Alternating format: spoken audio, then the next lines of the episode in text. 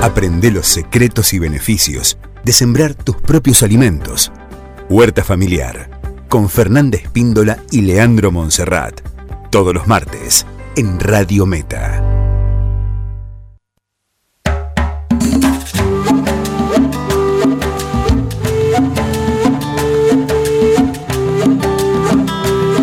Bien, las 11 y 2 está hablando el gobernador Axel Kicillof. Más de 400.000 niños inscriptos para vacunarse en provincia de Buenos Aires. ¿eh? Le llega a los niños también la vacuna contra el COVID. Están aquí como todos los martes nuestros compañeros de la huerta familiar. Don Agustino Fabrici le ha robado el sillón a Montserrat.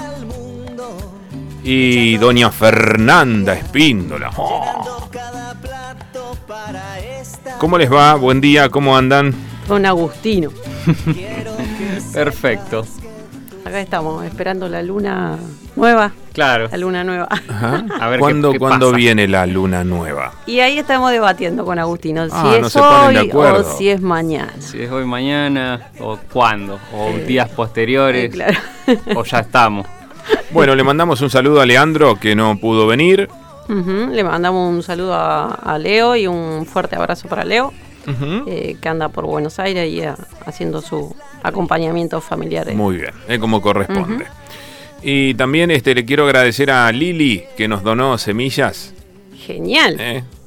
Un beso grande a Lili, muchas gracias un, por la colaboración. un kit de semillas de verano Un kit de, de semillas de verano que este, vamos a estar sorteando el martes que viene, no hoy. ¿sí? Ujú. Lili. Tenemos este, melón, sandía, zamballito. Poroto blanco. Poroto. Bueno, es importante la variedad. Lili será la misma oyente que consultó sobre el perejil. Y es probable. Eh, bueno, si nos está escuchando probable, Lili, eh, sí. queremos ir escuchando tu, tu nueva experiencia con el perejil. Bueno, gente, métanle pata nomás, mientras habla Kisilov. Métele por meta. Bien, Bueno. arrancamos. Eh, octubre, la semana pasada hicimos la, la intro de qué podemos sembrar en octubre, hoy lo, lo vamos a recordar y vamos a hacer acotación de esta luna nueva que favorece específicamente, que es- no sabemos si estábamos o no estábamos, si estamos Vamos a poner en que luna nueva, vamos a ponerle que estamos, vamos a, a formalizar una decisión, esta noche luna nueva. Eh, bueno, Ideal ¿qué- para trasplantar. Bien, Para todo. bien ahí, trasplante, eh, agregado de compost a nuestros canteros. eh, también eh, los últimos esquejes ya se podrían estar haciendo en octubre, estas nochecitas, frescas están favoreciendo eso, todavía no, no transicionamos, estamos en transición, todavía no estamos en, en una primavera neta ni y lejos del verano con estas noches frescas, entonces podemos hacer algún gajito también favorecido por la luna nueva, compostaje, eh, mm, siembra de árboles, siembra de árboles también. Y eh, vos dijiste una más que... Trasplante de. Ah, los trasplantes. los plan- ya se puede trasplantar la primera tanda de plantines de tomate, de Pimiento, bueno, pimiento, berenjena. eh, bueno, cebollas, puerro, eh, cebollines, cebolla de verdeo, Bien. cibulet, todo lo que sea para, de raíz y también para sembrar todas esas cosas. Ujú, Nos está faltando la zanahoria. Zanahoria, bueno, ya es medio tarde para a mi, a mi parecer, pero bueno. Yo, esta chiquitita así, está alargando la primer hoja verdadera la zanahoria que sembré hace tres semanas atrás. Ah, genial. Vamos bien.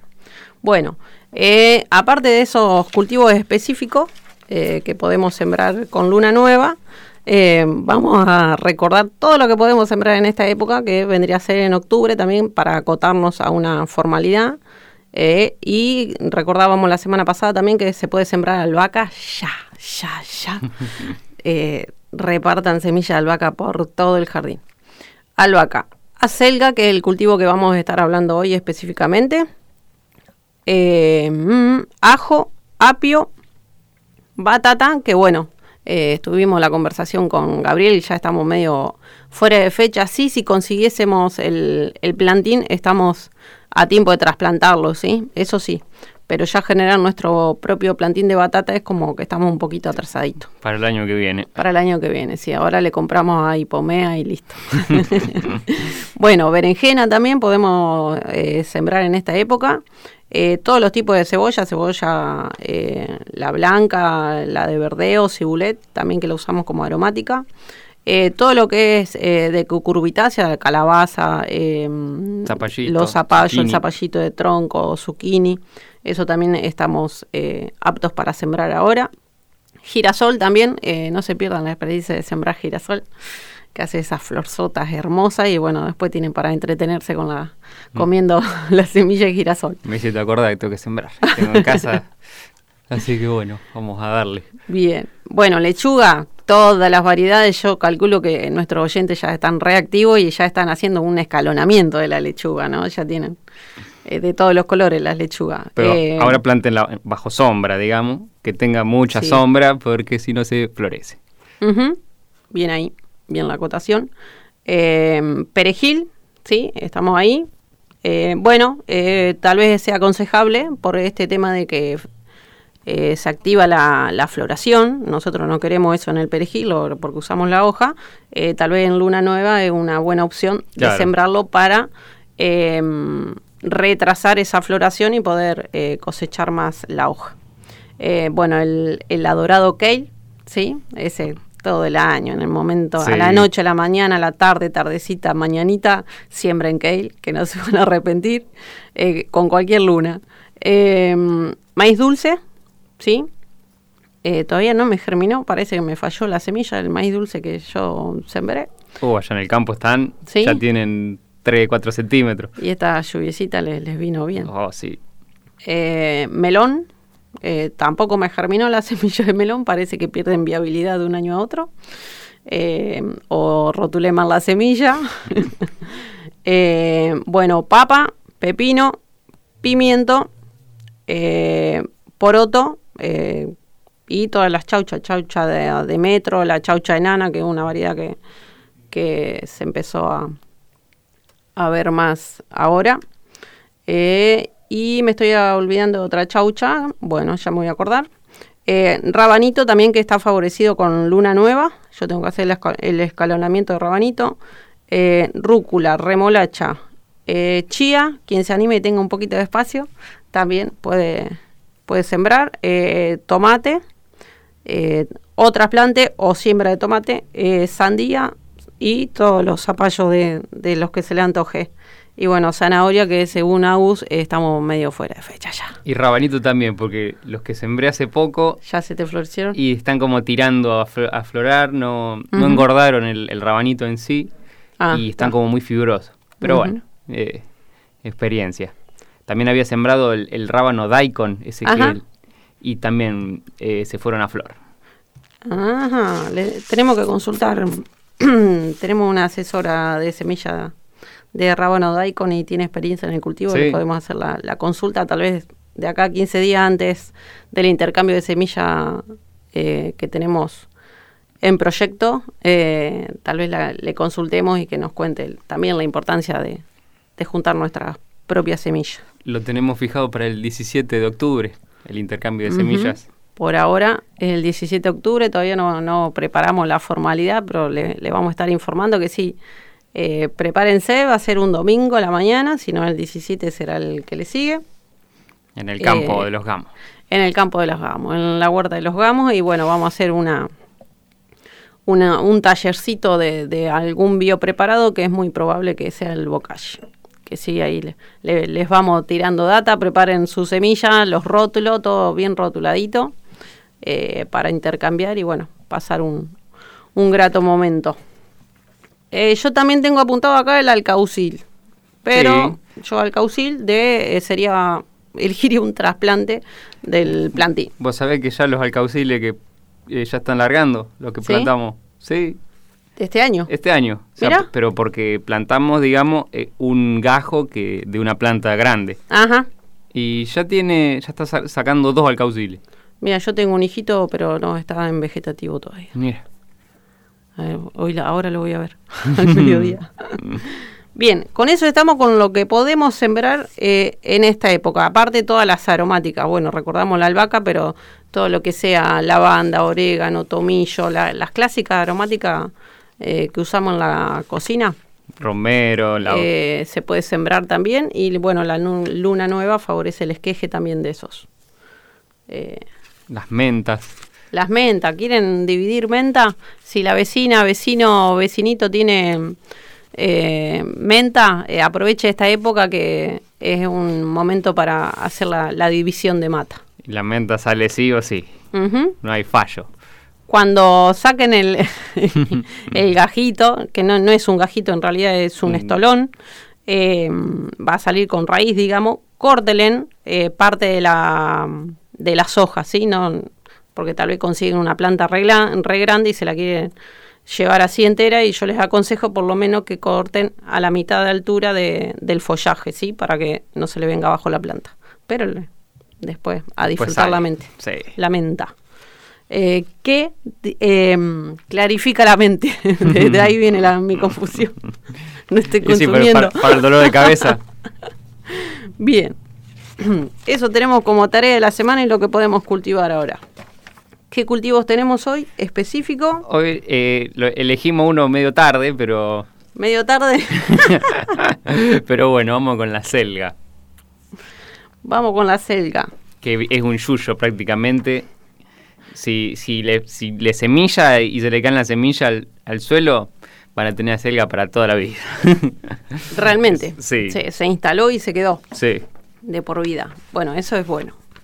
Eso es bueno porque la, una hojita de acelga eh, es clásico, siempre te, lo usas para algo en la cocina. Sí, sí, para tarta, buñuelos o torreja, este, guiso. Ensalada, si está tiernita, así que uno la corta así tiernita, que no, que no le deja que se venga la, hoja eh, muy grande y que se oscurezca, digamos, que se opaque, ¿no? Que se oscurezca la hoja. Sí, eh, es tiernita y se puede hacer ensaladas también.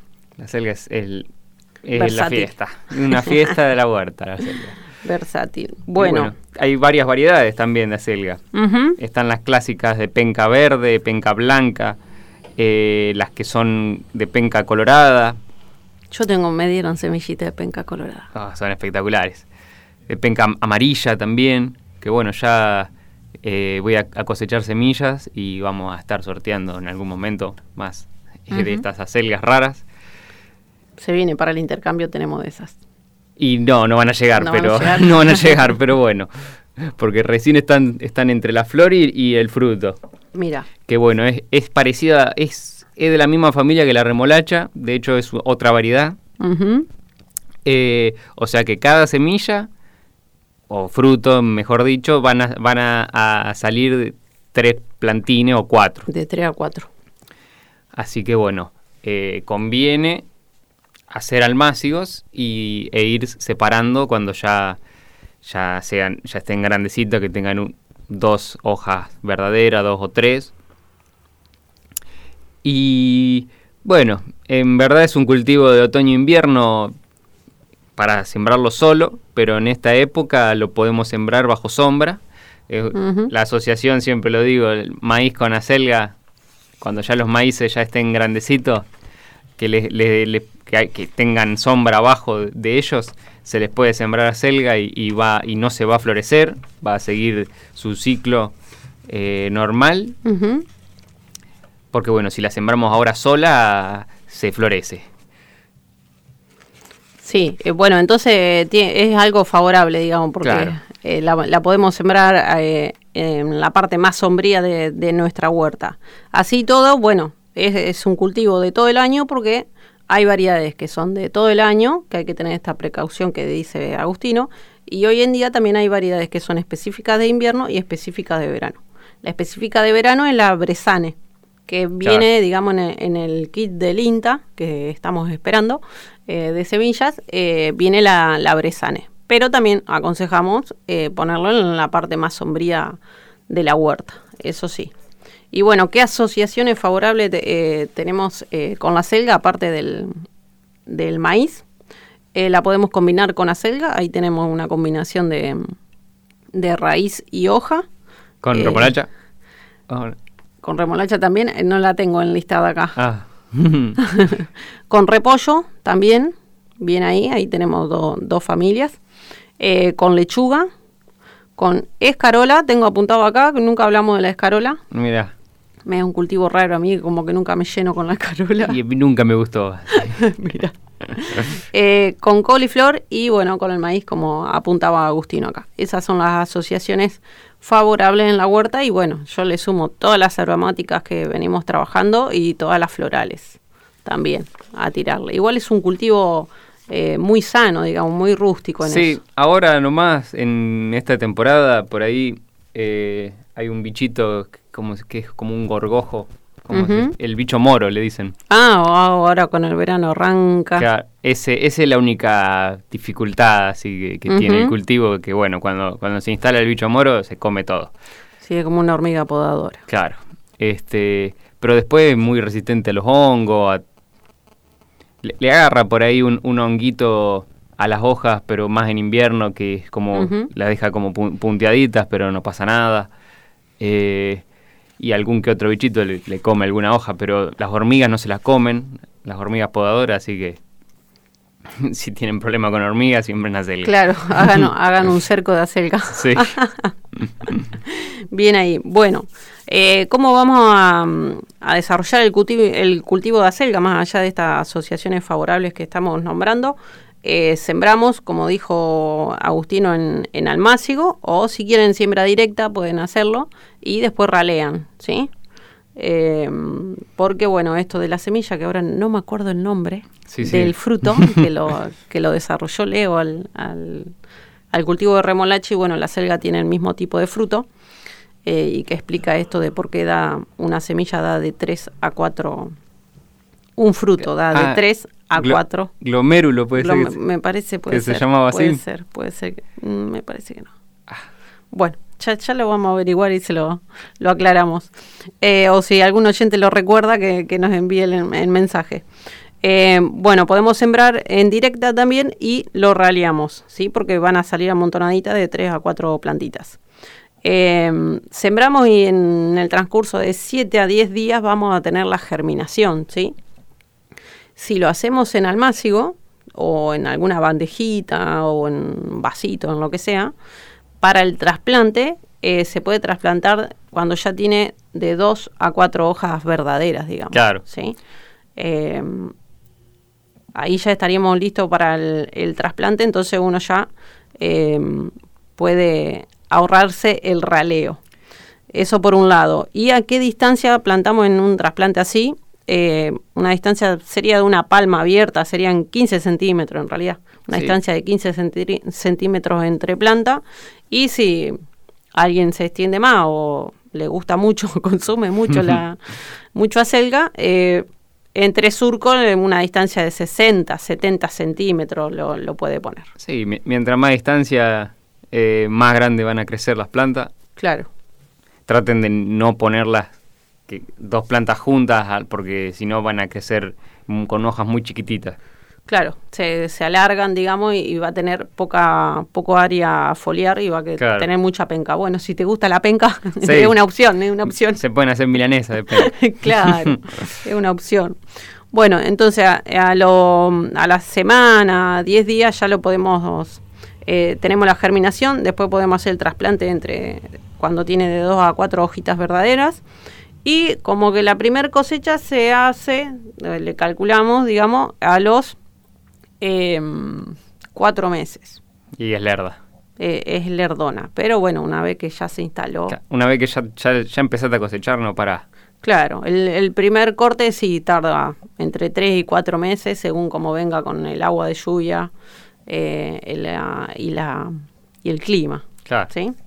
Em, entonces el primer corte a, los cuatro meses y bueno, a nivel productivo te dura de tres a cinco cortes, hasta seis cortes podés hacer si lo pensás así productivamente. Igualmente uno le hace cinco cortes a la selga, la cortás bien abajo y te sigue brotando. Eh, es impresionante, pero bueno, si quieren renovar pueden volver a plantar después de esos eh, cinco cortes. Pero creo que esos seríamos, serían los datos que necesitamos para, eh, zambullirnos en el mundo de la selga.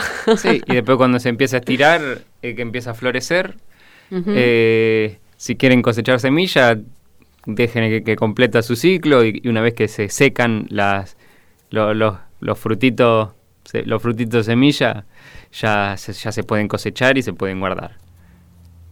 Bien, para guardarlos siempre recordamos, se deshidrata, se mantiene bien seca la, semilla, digamos, no, la vamos a guardar cuando aún esté verde. Eh, y o en papel madera lo guardamos. O en un frasco con ceniza. Y bueno, duran, son eternas esas semillas. Está. Eh, pero eso siempre, lugar seco y si puede ser oscuro también. Y un toquecito frío también sería para no tener eh, problemas de, de hongos o, de algún insecto que nos eh, como a la semillita. Bueno, esos serían todos los datos con la de la selga. Bueno, vamos a comer a selga en todo Ramallo. Eh, bien, ¿y qué otro temilla tenemos para hoy? Eh, Dice Lili que ya volvió a sembrar, ¿eh? Ah, bien, bien, ahí vamos a esperar. Vamos a ver qué pasa. Hice todo lo que ustedes aconsejaron. bien, vamos a cruzar los dedos. vamos a cruzar los dedos. bien, ¿Qué vamos a tratar hoy, aparte del cultivo de acelga y las tareas estas introductorias que dijimos hoy? Eh, son los biopreparados, ¿sí? Porque tenemos que recargar... Eh, recargar las baterías. recargar las baterías a nivel fertilidad para todo el cultivo, eh, todos los cultivos que vienen ahora en esta época. Calculen que con más horas de sol y mayores temperaturas las plantas crecen más, tienen necesitan más morfi. Claro, absorben más agua y nutrientes. Eh, y también la, el complejo de, insectos eh, se diversifica. Se diversifica y se intensifica. Entonces vamos a hablar de biopreparados como la ortiga, la cola de caballo, eh, que apuntamos la manzanilla, manzanilla ajo. y el alcohol de ajo porque bueno, lo, lo usamos mucho para el tomate. No sé si querés arrancar con algún específico, Augusto. Eh, bueno, hay varias formas también de... hay un montón de otros tipos de biopreparado, pero bueno, nosotros siempre apuntamos... Esos son los más comunes, los más fáciles. Al de ortiga y cola de caballo es como que decimos, no podemos eh, no hacer esos. y la, cola de caballo eh, se hace una infusión con, con qué concentraciones más o menos. Una decocción. Claro. Eh, bueno, pónganle un, unos, no sé, 40 gramos de planta por litro. Y más también. Más también, un, buen puñado de, planta seca por litro. Y eso se, se, cocina durante 20 minutos, se hierve, se deja enfriar y ya, ya se lo cuela y ya está listo para, para pulverizarlo en las, en las hojas contra los hongos, también eh, tiene un, altísimo contenido de silicio, que el silicio es fundamental para todo lo que es la estructura de las plantas, la flexibilidad ante el, viento que las, que las mueve, eh, para evitar que se, que se, quiebren, como que les da una flexibilidad y dureza al tallo al mismo tiempo. Tal cual. Este, lo, que yo digo de la decocción de, de cola de caballo, que si tienen tiempo, es mejor que se la, la, tengan un día antes en remojo, ¿sí? Porque es bastante dura, digamos, es muy rígida.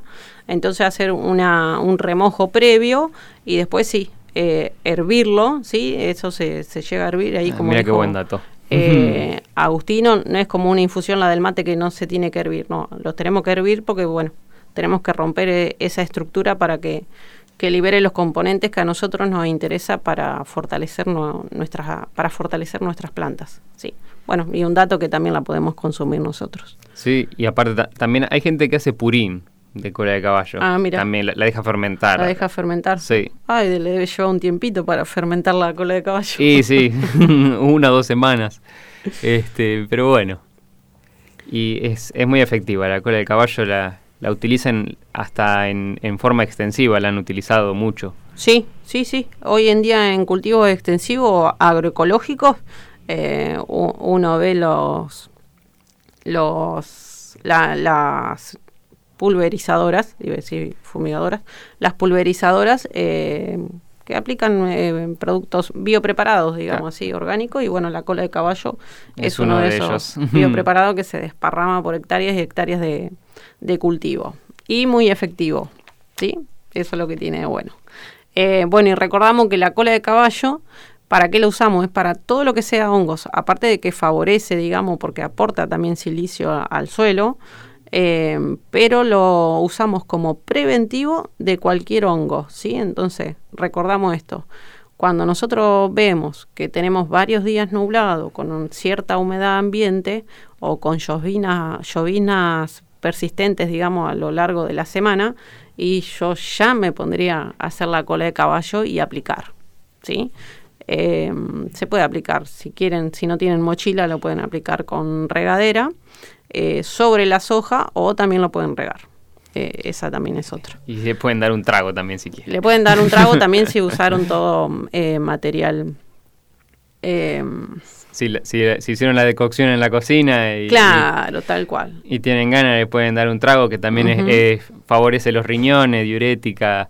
También. Este, y también fortalece el, cabello, ¿puede ser? ¿La cola de caballo? No recuerdo. Puede ser, la ortiga sé que fortalece el cabello. Este, Em, y bueno, hay muchísima información también de. Sí, bueno, y si nos agarra un mes completo que.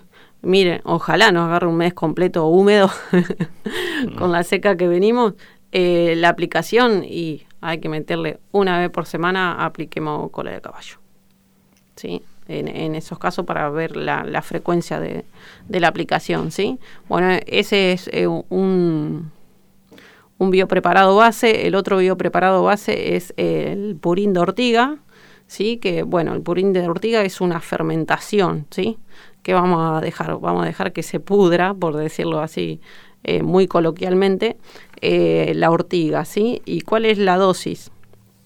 Eh, vamos a cosechar, vamos a conseguir 100 gramos de ortiga seca en 10 litros de agua, ¿sí? Eso lo colocamos, lo mezclamos, digamos. Si la podemos picar a la ortiga, mejor. Y lo, mezclamos en esos 10 litros de agua, lo dejamos dos días. ¿Y qué hacemos? Vamos em, revolviendo, ¿sí? Vamos revolviendo hasta que al décimo día, más o menos, por ahí, deja de hacer una espuma, porque ustedes día a día la van a ir revolviendo. Deja de hacer como una espumita y un burbujeo arriba cuando ven que no, no burbujea más, ahí ya la dejan de mezclar, eh, de revolver y la dejan tapadita. Y ya a los 40 días pueden eh, empezar a, aplicar. Y eso también, una vez por semana. Metele. dilúyanla porque es fuerte. Metele, sí. Y bueno, también es, buenísima. Para, también para recuperar toda la, la flora microbiana del suelo. Eh, tiene, es repelente también de insectos y bueno, aporta nitrógeno, azufre. Es buenísima. Eh, vitamina C, hierro, magnesio. Tiene mucho magnesio la ortiga, más allá que eh, son elementos que necesitan nuestros cultivos, también la podemos ingerir nosotros y es buenísimo, digamos. El magnesio es esencial también para, para nuestra vida. Eh, bueno, y como decía Agustino, el purín de ortiga no solo es, eh, no solamente lo usamos para repeler los insectos, sino también lo usamos como fertilizante por esto, eh, por el magnesio, por el gran aporte de, nitrógeno que tiene. Y, hay que revolverla todos los días porque si no, sí se pudre, se pudre para, para otro lado, digamos, para un lado negativo. Sí, van a ver que se hace toda una capa ahí de, honguito. Ahí se, van a dar cuenta fácilmente si, si está en condiciones o no ese purín. Así todo, tengan en cuenta que el olor del purín de ortiga es bastante intenso, bastante particular, ¿sí? Eh, pero bueno. Pero, si se pudre para el lado que no es, es muchísimo más intenso que, que si se fermenta adecuadamente. Y bueno, también lo podemos pulverizar sobre el follaje o podemos hacer un riego. Y si alguien tiene ya un riego sistematizado, eh, con algún tanque o lo que sea, lo puede distribuir eh, a través de su sistema de riego, ¿sí? Y bueno, si aplican frecuentemente, si tienen eh, la, constancia, la disciplina de aplicar purín de ortiga, van a ver el cambio que hacen las verduras, más que nada se ven en las de hoja, digamos, el color, el color verde intenso y brillante que, toman las verduras es impresionante. Es muy, muy efectivo el purín de ortiga, que sí lo, los invito a, a que lo practiquen. Bien, y otro que queríamos traer a colación hoy era el alcohol de ajo, que estuvimos hablando eh, que se utiliza cuando uno trasplanta el tomate eh, y bueno, también después de, la plantación. Sí, sí, eh, cuando hay muchos bichos, muchos pulgones, moscas blancas, todas esas plaguitas que son, son bastante comunes y que son ahí bastante intensas en algunos periodos, se puede utilizar para como repelente. Bien, y ahí vamos a dar la, las dosis de, y la forma de preparación del alcohol de ajo. Mira, esa revista toda amarilla. Uh, este, un librito, mm. es el libro, ¿cómo es? El libro, sagrado de la huerta. El libro sagrado de la huerta. Eh, pensaban que iba a leer del teléfono, no. No, no, no. no, Soy medio, tengo un poco y un poco. están amarillas las hojas, pero igual sirve, ¿eh? Todas ajadas. Este del un librito del Pro Huerta debe ser del, muy bien. 95. Eh, antes de que arranques con este tema, eh, quiero mandarle un saludo al Negro Nieva. Ajá que llamó recién a mi teléfono personal para recordarme que para hacer quinta nadie mejor que mi mamá. Bien. ¿Eh? Así que esto es un aviso para ustedes. Tengan en cuenta lo que dice el negro Nieva, que para hacer quinta... Si quiere compartir eh, la claro, el producto, el producto de la huerta. Claro. Más que nada. Bueno, un saludo grande ¿eh? al negro Nieva que me llamó por teléfono y me sorprendió con ese llamado y con ese comentario, porque yo no me acordaba. Bueno, porque me está hablando de, aquellos tiempos en los que yo vivía en el campo. Ah, y yo no me acuerdo porque era muy chiquito, pero él sí fue testigo de aquel momento y me asegura que haciendo quinta, como mi mamá, no... no hay quien. Muy bien, muy bien. La dejó allá arriba mi mamá, eh, arriba del techo, digo. Hay que, pedir consejos. Bueno, ahora sí. ¿eh? Eh, bien, recordamos a la gente, ahora que decís el llamado del oyente, digamos que hoy estamos participando por el sorteo de... Hoy hacemos sorteo de semillitas. Semilla de... 49 22 83. Zapallito de tronco. De acelga también. Ahí mandan mensaje, 49 22 83, ¿qué sorteamos? Zapallito de tronco y acelga. Zapallito de tronco y acelga. Un montón de zapallitos. ¿Y cómo viene la selga? Porque vos la cortás y sale otra vez. Qué bárbaro. Yo la corté con la máquina de cortar el pasto, una que nació sola y sale de Y sale otra vez. Qué generosa la selga, ¿eh? Si supiera la gente lo generosa que es la selga.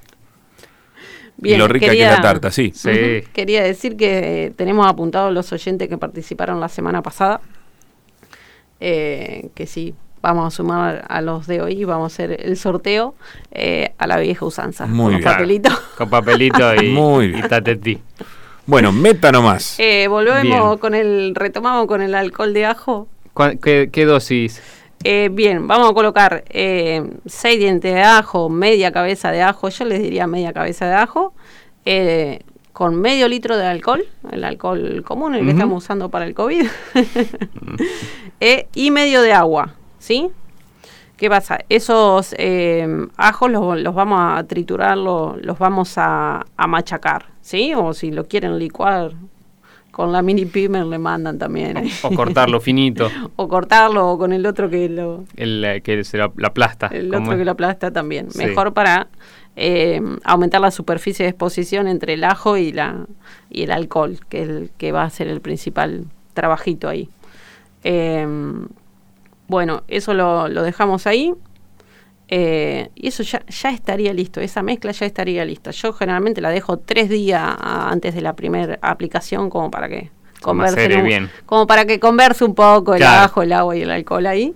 y lo guardamos en heladera esto, ¿sí? Porque, bueno, tiene un olorcito intenso y, se fermenta, digamos, si uno no lo deja en un lugar eh, fresquito, ¿sí? Eh, bueno, como todos los biopreparados también eh, lo colamos, digamos, antes de aplicar, por más si lo vamos a aplicar con alguna mochila o algún atomizador o pulverizador. ¿Y para qué lo usamos? Bueno, lo, vamos a usar para el ataque de pulgones, ¿sí? también es preventivo de algunos gusanos. ¿Y cuando atacan los pulgones? Para darle, digamos, las condiciones para decir, ah, tengo que salir a pulverizar con ajo. ¿Sí? bueno, los pulgones son clásicos de esta época, pero también cuando tenemos un poquito de altas temperaturas y las plantas em, empiezan a brotar, digamos, todo lo que son los brotes son muy acuosos los brotes y azucarados, son dulces, digamos. Entonces ahí aparecen los, los pulgones. Entonces cuando ustedes vean que está brotando eh, alguna plantita, ya prepárense eh, con la artillería del ajo para atacar en la huerta. sí, también eh, como es desinfectante el ajo para alguna, para preventivo así de, de alguna enfermedad bacteriológica de, las, de las hojas, también. Está, también. Eh, bueno, y yo les, les recuerdo el dato este de cómo lo usaba con el, en la plantación de tomate. Cuando hago el, el pocito, digamos, para hacer el trasplante del tomate a piso, en el hoyito ese, ¿qué hago? Echo eh, un poco de este macerado de ajo, ¿sí? Entonces, eso sirve para estas enfermedades bacteriológicas que dice Agustino, para todo un complejo de hongos eh, que puede atacar ahí y, bueno, para algunos gusanos también de la experiencia que yo tengo de, de las veces que lo utilizamos, siempre fueron efectivas. Eh, que sí también los invito a hacerlo. También para pimiento y, y berenjena, también en el trasplante pueden hacer el pocito. Eh, y humedecen bien, digamos, el, el, pocito ese, las paredes y el fondo. Le echan así, un chorro como... Un chorrito. que quede bien húmedo e, ese, ese hoyuelo, ¿sí? Bien húmedo del, del macerado este de ajo y después trasplantan normalmente y tapan. Eh, bueno, también muy efectivo y lo y muy fácil. Este es muy fácil de hacerlo, no, no necesitas demasiadas cosas. Eh, no tenés que hervir, no, nada, necesitas una botella de, litro, alcohol y media cabeza de ajo. A meterle. Y habíamos apuntado otro... El de manzanilla. El de manzanilla, que el de manzanilla es una infusión, una infusión clásica. Un puñado de flores por litro se lo deja macerar hasta que se enfría, se cuela y eso se pulveriza. Es, un excelente insecticida. Y fungicida también. Hay, un complejo de, hongos, digamos, que es también preventivo. Eh, no quieran que si tenemos, eh, no sé, no sé, hace rato que no veo una, una planta muy atacada por hongos, eh, pero si tienen algún ataque grande de hongos, una vez que ya está implantado, que le van a pasar la infusión de manzanilla y casi les diría que no pierdan tiempo, porque es más que nada preventivo. En un gran ataque tenés que ya mandar otro, otro mejunje, ¿sí? Eh, pero si ven que empezó a desarrollarse un hongo, ahí sí, manzanilla, cola de caballo, mándenle ajo, mándenle. mezclen todo, y, mándenle. Eh, bueno, un insecticida, un insecticida, un fungicida muy efectivo. Y por la cultura que tenemos acá en Argentina, generalmente siempre tenemos en nuestras casas, es la ceniza, ¿sí? Claro. Eh, también la, la, ceniza favorece mucho a la, para que no, no aparezcan los hongos. Entonces, esparcirle las cenizas, digamos, en la tierra. Así y nomás, en, arriba. En, las hojas también, cuando, cuando ve que hay hojas que ya están medio hongueadas. Pero no la ceniza caliente. No, la ceniza fría. les diría que no. Esperá hasta el otro día. Claro. Bien. La ceniza fría y bueno, se espolvorea. Muy eh, bien. Esa es otra, sí, sí. Y bueno, la de manzanilla, sí. Si quieren le dan un poco la huerta y otro poco se lo toman ustedes porque es la infusión común, ¿sí? Bueno, y recordamos que la infusión, creo que lo dijimos recién, eh, se llama infusión cuando no se llega a hervir el agua, ¿sí? 80, eh, 80 grados sería como la temperatura para el mate que estamos acostumbrados nosotros. Cuando empieza a salir vapor, ahí ya se, apaga. Ahí ya está. Eh, le ponen el puñadito de, manzanilla, de flores de manzanilla, lo dejan reposar cinco minutitos, que se enfríe, y después lo, lo pueden pulverizar también en la soja o en el, o directamente a piso. Bueno, y después hay un montón, un montón de, de, biopreparados que se pueden hacer, pero bueno, nosotros quisimos apuntar y recordar estos que ya estuvimos trabajando, pero bueno, se viene una época a la que hay que estar más conectado con la huerta. Entonces, los invitamos a hacer todos esos biopreparados. Bien, ¿y qué nos queda hoy? ¿En qué eh, hora estamos? Mira, menos estamos 11 y 52. Estamos re prolijitos. Re prolijitos. Re, re prolijitos. Nos falta la aromática del día de hoy. Que es la milenrama. La hermosa milenrama. Achilea, sí, justo está en el, en, la página. en el calendario, en la agenda biodinámica del 2021 está la chilea en la tapa. ¿Qué sería la milenrama? La milenrama, bueno, es una es una herbácea. Chiste fácil, ¿eh? ¿eh? es una planta herbácea perenne, sí, nada más que tiene su ciclo de follaje es anual. Claro, y tiene hojas que tienen como muchísimas, eh, como, como que son hojas, digamos, simples, pero todas acanaladas de forma extrema, no sé cómo explicarlo. Son muy bonitas. Claro, por eso se llama milenrama. Eh, eh Milenrama. A ver. Tiene unas flores blancas o rojas ah, también. Mira qué linda la flor. Son espectaculares. También eh, se, reproducen por gajos, va, va, alargando hijuelos a los costados y se hace una mata uh, interesante. Es, es, muy bonita, o sea, la clásica es la amarilla, digamos, que se, se utiliza. No, la clásica es la blanca. yo puse milenrama. Saltó la Salió todo flor blanco. pero hay otras flores también. Eh, bueno, hace un. yo al menos me enteré hace un par de años eh, que en realidad eh, hay. Hoy en día hay muchas variedades de diferentes colores. en muchos jardines hay milenrama. en los tonos de rojo o rosas, eh, pero desconocemos su, su, posible aplicación, digamos, como... No, hay, tiene muchas aplicaciones eh, para consumo, se puede hacer infusión, ponerle al mate, eh, es buena para regular el, aparato reproductor de la mujer, todo lo que es ah, esa no útero, la es preventiva de, de, cánceres de hueso, de, de también es para sanar los pulmones. Eh, se, utiliza, se utiliza mucho para eso y también se, hacen aplicaciones de, infusiones de milenrama para la huerta. Ah. Ya no, me acuerdo bien las propiedades que tenía, pero pero se utiliza en biodinámica también, se utiliza. Bueno, en, agricultura biodinámica es uno de los biopreparados del compost, se hace con milenrama, que bueno, ya vamos a traer a alguien que nos ah, bien. de la agricultura Y van a traer milenrama para regalar también. Y tengo que hacer... Eh, Tenemos que hacer gajito. Sí. Eh, te invitamos al intercambio, tal vez tengamos ahí en el intercambio de semillas, Leo. Muy bien. ¿Cuándo va a ser el intercambio? Por el momento, para el 17 de octubre. Sí. Uh. Ahí estamos. ¿Qué nos quedan? ¿Una semanita? ¿Dos semanitas? Dos semanitas. Bien. Bueno, milenrama por la, eh, o achilea le dicen, o aquilea, ¿sí? El, el, que esté con ganas de, de, ahondar más en la milenrama el nombre científico es Achilea, así como suena con CH, millefolium. Hay otra aplicación, otra gran aplicación que tiene es para las heridas. Cuando uno se corta o algo o tiene llagas, eh, agarra una hojita de milenrama, la, la machacá y te, y te la pasás y te corta el sangrado automáticamente. Santo remedio. Sí, pero automáticamente. Es bueno llevar una, entonces, Milenrama en el bolsillo. sí, sí. va de aventura, llévate una Milenrama.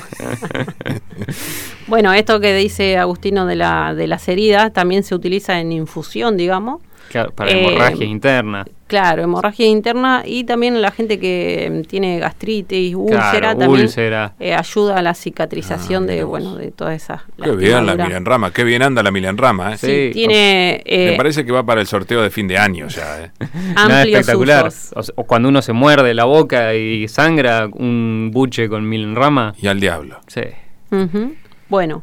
Eh, ¿En qué lugar de la huerta lo vamos, la ¿A dónde va la milenrama? Tiene que ir a un lugar, eh, uno de los ¿Con la papa del aire? más soleados. Más soleados. Mm, no, porque la papa del aire le va, a, le va a dar sombra. Sí. En un lugar bien soleado, porque bueno, la forma de la planta hace toda su, su corona de hojas eh, sobre la superficie, pero a unos 20, 30 centímetros, no más que eso, eh, tiene su follaje. Es grisáceo, es un verde grisáceo y como eh, siempre recordamos acá, todo lo que vean de follaje blanquecino, gris plateado, eh, un verde grisáceo, va a pleno sol. Es como la lavanda. Es gris, va a pleno sol. Todo lo que vean de follaje verde bien oscuro generalmente soporta o va a la sombra. Bueno, la chilea es un verde grisáceo, entonces la vamos a ubicar a pleno sol en un lugarcito donde no se encharque, donde no se junte el agua, porque no les gusta el exceso eh, de agua, digamos. Y bueno, en esta época, eh, como decíamos, es perenne, pero desaparece su follaje. En esta época ya empezó a, brotar nuevamente, a emerger ese follaje. Y en un mes más o menos ya empieza a estirar eh, su vara de flor, ¿sí? y bueno, nos va, nos va a dar esa cabezuela eh, con miles de florcitas. Sí, y que son muy, se llenan de polinizadores, eh, son espectaculares las flores y, bueno, cuando, cuando cumplen su ciclo las flores, que suelen quedar las varas secas, esas hay que cortarlas porque si no, después en invierno se, se pudren y, y la van a afectar. Eh, se, se, le hace todos los años una podita de todas esas, esas varas largas, secas que quedan. Y bueno, sigue su vida para siempre porque es impresionante y también en esta época empieza a alargar hijuelos también, a, lo loco. Sí, también si conocen a, alguien del vecindario que tenga mil enramadas, es el momento para pedirle el, el hijuelo. eh, bueno, y como ya decíamos que hay de muchos colores, digamos, entonces si no les gusta el color amarillo, consíganse el color rojo, o el rosa o el lila. Eh, son muy, muy bonitas y son rústicas. En el mantenimiento no necesitan, demasiado cuidado. Em, y bueno, también lo usamos como un polinizador más. Eh, aparte de los usos eh, para nosotros mismos que tiene a través de la, infusión o el uso externo, digamos, para heridas, em, lo, usamos en nuestra huerta también para sumar biodiversidad. Sí, aparte, espectacular, es linda. Sí, es preciosa. A mí, eh, Cuando florece es, eh, ella. sí, sí, sí. Eh, y bueno, creo que con eso estamos. Bueno, y ahora que vos decías de la semilla, la podemos reproducir. por semilla, pero es más complicado. Claro, por semillas también, que sería el, cuando termina de florecer o si alguien ya ya tiene semilla, la siembran bien, bien arribita, digamos, bien superficial, como si fuera el perejil. ¿sí? Y le, esparcen una capita muy finita con, sus manos eh, y incentivándola a germinar con, sus palabras. pero bueno, es mejor por eh, gajo. Sí. Sí, sí, sí, en esa no, no, van a fallar. Y bueno, a regar y esperar. Y a sembrarla en un lugar bien soleado porque necesita bastante temperatura para la germinación. Muy bien, muy bien. Con eso bueno, cerraríamos. ¿Vamos con el sorteito?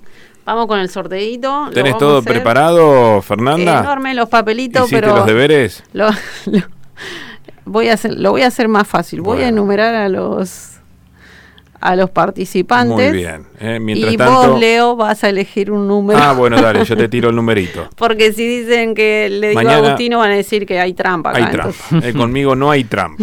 Mañana le vamos a dedicar un poco más de tiempo a este proyecto de ley de etiquetado frontal que se iba a tratar hoy en diputados, no se estaban buscando quórum. Importantísimo. No sé en qué habrá quedado eso, si todavía están en la búsqueda, porque este, había algunas cuestiones ahí que no le gustaron tanto a la gente del bloque opositor, así que es importante que se pongan de acuerdo y que se pueda tratar ese proyecto. Pero hoy no tuve tiempo, ¿eh? así que mañana seguramente, y ya sabiendo lo que va a ocurrir en la Cámara de Diputados, si se va a este, conseguir el quórum, si se va a poder tratar el proyecto o no. Eh, vamos a hablar un poquito más y analizar este eh, proyecto de etiquetado frontal. Bueno, ¿ya estás o no? Todavía no. Sí, eh, yo, me sumo. yo mientras tanto voy haciendo un punteo de los temas que me quedaron pendientes hoy. Por ejemplo, la explicación de Facebook de lo que sucedió ayer. Este, no tiene demasiado sentido andar contándole a la gente por qué se cayó todo el sistema porque total, te dicen lo que quieren y la gente no entiende nada. Acá lo importante es que volvió. ¿Eh? porque si no, ¿qué hacemos sin el WhatsApp? Qué, lindo fue vivir un ratito sin WhatsApp. ¿eh? teníamos que haber salido afuera a charlar con los vecinos. Claro, claro. Tendrían que probar la próxima vez que se caiga el sistema así por una semana. Claro. A ver qué pasa. Bueno, pero es como todo, hay que hacer un buen uso de la tecnología. Espectacular. Nada, vos estabas durmiendo ayer, ¿qué sabes? hay que hacer un buen uso de la tecnología. Nosotros teníamos eh, una entrevista programada para hoy que era sobre frutales, con, una persona que tiene larga data ya y experiencia sobre frutales, que es de, Tigre. Y bueno, quedamos incomunicados. Uh. Eh, entonces, bueno, no Van a tener que viajar a Tigre, pasear, conocer. Eh, ya la, la, vamos a establecer y vamos a hacer la visita seguramente. Eh, pero bueno. Bueno, gente. me quiero sumar a esto, lo voy a aprovechar, me voy a meter. Dale. con la ley de etiquetado ya. Eh, Etiquetado frontal. El que ya sabe, digamos, de qué se trata, si quiere, hay una página que se llama Activando el Congreso. Entran ahí y pueden enviar a los eh, a los integrantes de las cámaras para eh, meter presión. Para meter presión, sí, sí, sí. es, es, así. Bueno, es, una manera, digamos, que tenemos después de haber puesto nuestros votos, digamos, eh, cada tanto, ¿sí? en las elecciones. No, termina ahí. Eh, es una manera, activar el Congreso se llama. Muy bien. Y tenés en Instagram, en Facebook, lo podés hacer de diferentes maneras. Bueno, vamos, con el sorteo. Elegiste un numerito del 1 al 7. ¿Del 1 al 7? al 8, al 8. Me está volviendo el Al 8. Y, pero ¿cómo va a decir me estás olvidando de Lili? Ah. Ahí ya te lo acabo. ¿De, qué color es el caballo blanco de San Martín? Me dijiste. Bueno. Qué cosa, qué cosa. Qué soqueta. No pasa nada, se soluciona. ¿Qué contempla la ley? Advierte a consumidores sobre los excesos de componentes como azúcares, sodio, grasas saturadas, grasas totales y calorías a partir de información clara, oportuna y veraz. Eso es una de las cuestiones que contempla la ley de etiquetado frontal. Promueve la prevención de la malnutrición en la población y la reducción de enfermedades crónicas no transmisibles. Está dirigido a fabricantes, fraccionadores y envasadores que distribuyan, comercialicen o importen que hayan puesto su marca o integren la cadena de comercialización de alimentos y bebidas analcohólicas de consumo humano en todo el territorio de la República Argentina. Los alimentos y bebidas alcohólicas envasadas y comercializados en la Argentina deben colocar leyendas como exceso en azúcares, exceso en sodio, exceso en grasas saturadas, exceso en grasas totales, exceso en calorías. En caso de contener edulcorantes, el envase debe contener una leyenda precautoria inmediatamente por debajo de los sellos de advertencia con la leyenda contiene edulcorantes no recomendable en niños y niñas. En caso de contener cafeína, el envase debe contener una leyenda precautoria inmediatamente por debajo de los sellos de advertencia con la leyenda contiene cafeína, evitar en niños, niñas. El sello adoptará la forma de octógonos de color negro con borde y letras de color blanco en mayúsculas. El tamaño de cada sello no será nunca inferior al 5% de la superficie de la cara principal del envase. No podrá estar cubierto de forma parcial o total por ningún otro elemento en caso de que el área de la cara principal del envase sea igual o menor a a 10 centímetros cuadrados y contenga más de un sello, la autoridad de aplicación determinará la forma adecuada de colocación de los sellos. Los valores máximos de azúcares, grasas saturadas, grasas totales y sodios establecidos deben cumplir los límites del perfil de nutrientes de la Organización Panamericana de la Salud. Se exceptúa de la colocación de sello en la cara principal al azúcar común, aceites vegetales y frutos secos. Se prohíbe que los alimentos y bebidas analcohólicas que contengan algún sello de advertencia incorporen en sus envases información nutricional complementaria, logos o frases con el patrocinio o avales de sociedades científicas o asociaciones civiles, personajes infantiles, animaciones, dibujos animados, celebridades, deportistas, etc. ¿Eh? No, no la caguen.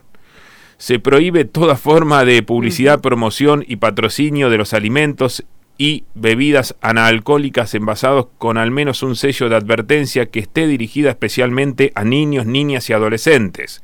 Se prohíbe resaltar declaraciones nutricionales complementarias que destaquen cualidades positivas y o nutritivas de los productos. Bueno, y sigue.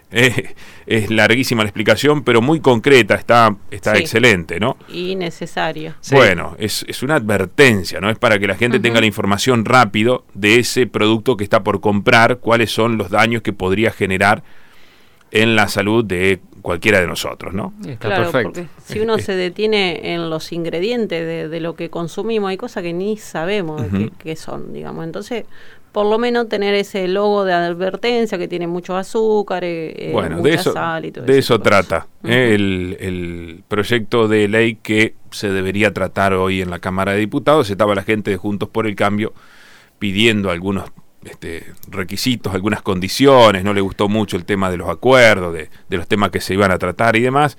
Espero que se pongan de acuerdo y que se pueda tratar porque es importante para la gente, ¿no? Todo esto. Sí. E-, ese tic que tiene que tienen ciertos representantes nuestros que, no sé por qué se niegan al beneficio común porque que, tiene de malo esto, me parece que es un beneficio para todos, ¿no? Eh, en favor de la salud de todos. Bueno, mañana voy a hablar de otro tema porque están proponiendo algunos cambios aquí en el funcionamiento del Consejo Deliberante y, y está bien, o sea, está bueno, pero lo que eh, hay que entender es que eh, lo más importante es mejorar la calidad de lo que surge del Consejo Deliberante o de, o de, cualquier eh, ámbito legislativo. ¿no? No, es, no es solo un tema de este, cantidad de sesiones, porque sabemos perfectamente que el trabajo del concejal no es únicamente cuando va a la sesión el trabajo de un concejal es trabajar en proyectos, ir a la calle, entrar en contacto con vecinos, después desarrollar un proyecto, ver cómo este, se haría para poner en funcionamiento ese proyecto, cómo se financia ese proyecto.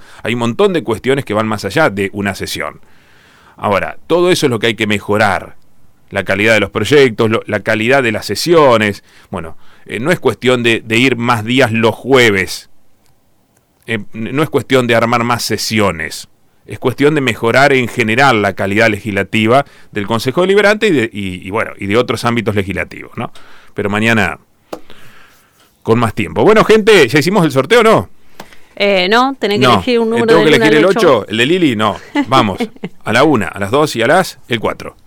El 4. José, de la semana pasada, nos mandó el mensaje de José que sí a revisionar eh, ¿Qué se ganó José? El chat, eh, José se ganó las semillas de acelga, de la, variedad Bresan, que es para esta época, y zapallito de tronco. Muy bien, eh, ya lo, lo, vamos a... Lo, vamos a buscar a ver a José, a ver dónde está. ¿Dónde está José? José, ¿dónde está José? Marte 28, Un aplauso para José, che. Muy bien, José. ¿Estamos? Bien ahí. Estamos listos. Bueno, gente, no se olviden Hola Leo, muy buenos días, buen martes para todos los oyentes, para toda la radio, en la roticería de Teruel, como todos los martes. Escucha. Toda la variedad de tartas, brochet de pollo, carne al horno, arroz amarillo y pollo con vegetales, alguna de las opciones Leo para resolver el almuerzo o la cena. Además, durante todo el mes de octubre, Supermercado Teruel te ofrece la posibilidad de ahorrar un 40% en tu compra, abonando con cuenta DNI ahorra un 40%. Supermercado Teruel, los mejores precios y la mejor Qué bárbaro la cuenta de Ney. Gracias Diego, eh, es un maestro Diego. Lo van a contratar para hacer promociones en cualquier momento. bueno, nos vamos. Estamos. Muchas gracias. Eh, los invitamos como siempre a sembrar y bueno, le mandamos un saludo a nuestro compañero Leo. Eh, que pronto va a estar de vuelta acá con nosotros. Que ha sido magníficamente reemplazado por Agustín. no, no. Eh, que se quedó Leo no tiene reemplazo. Oh, qué frase. Y con eso nos vamos, ya está.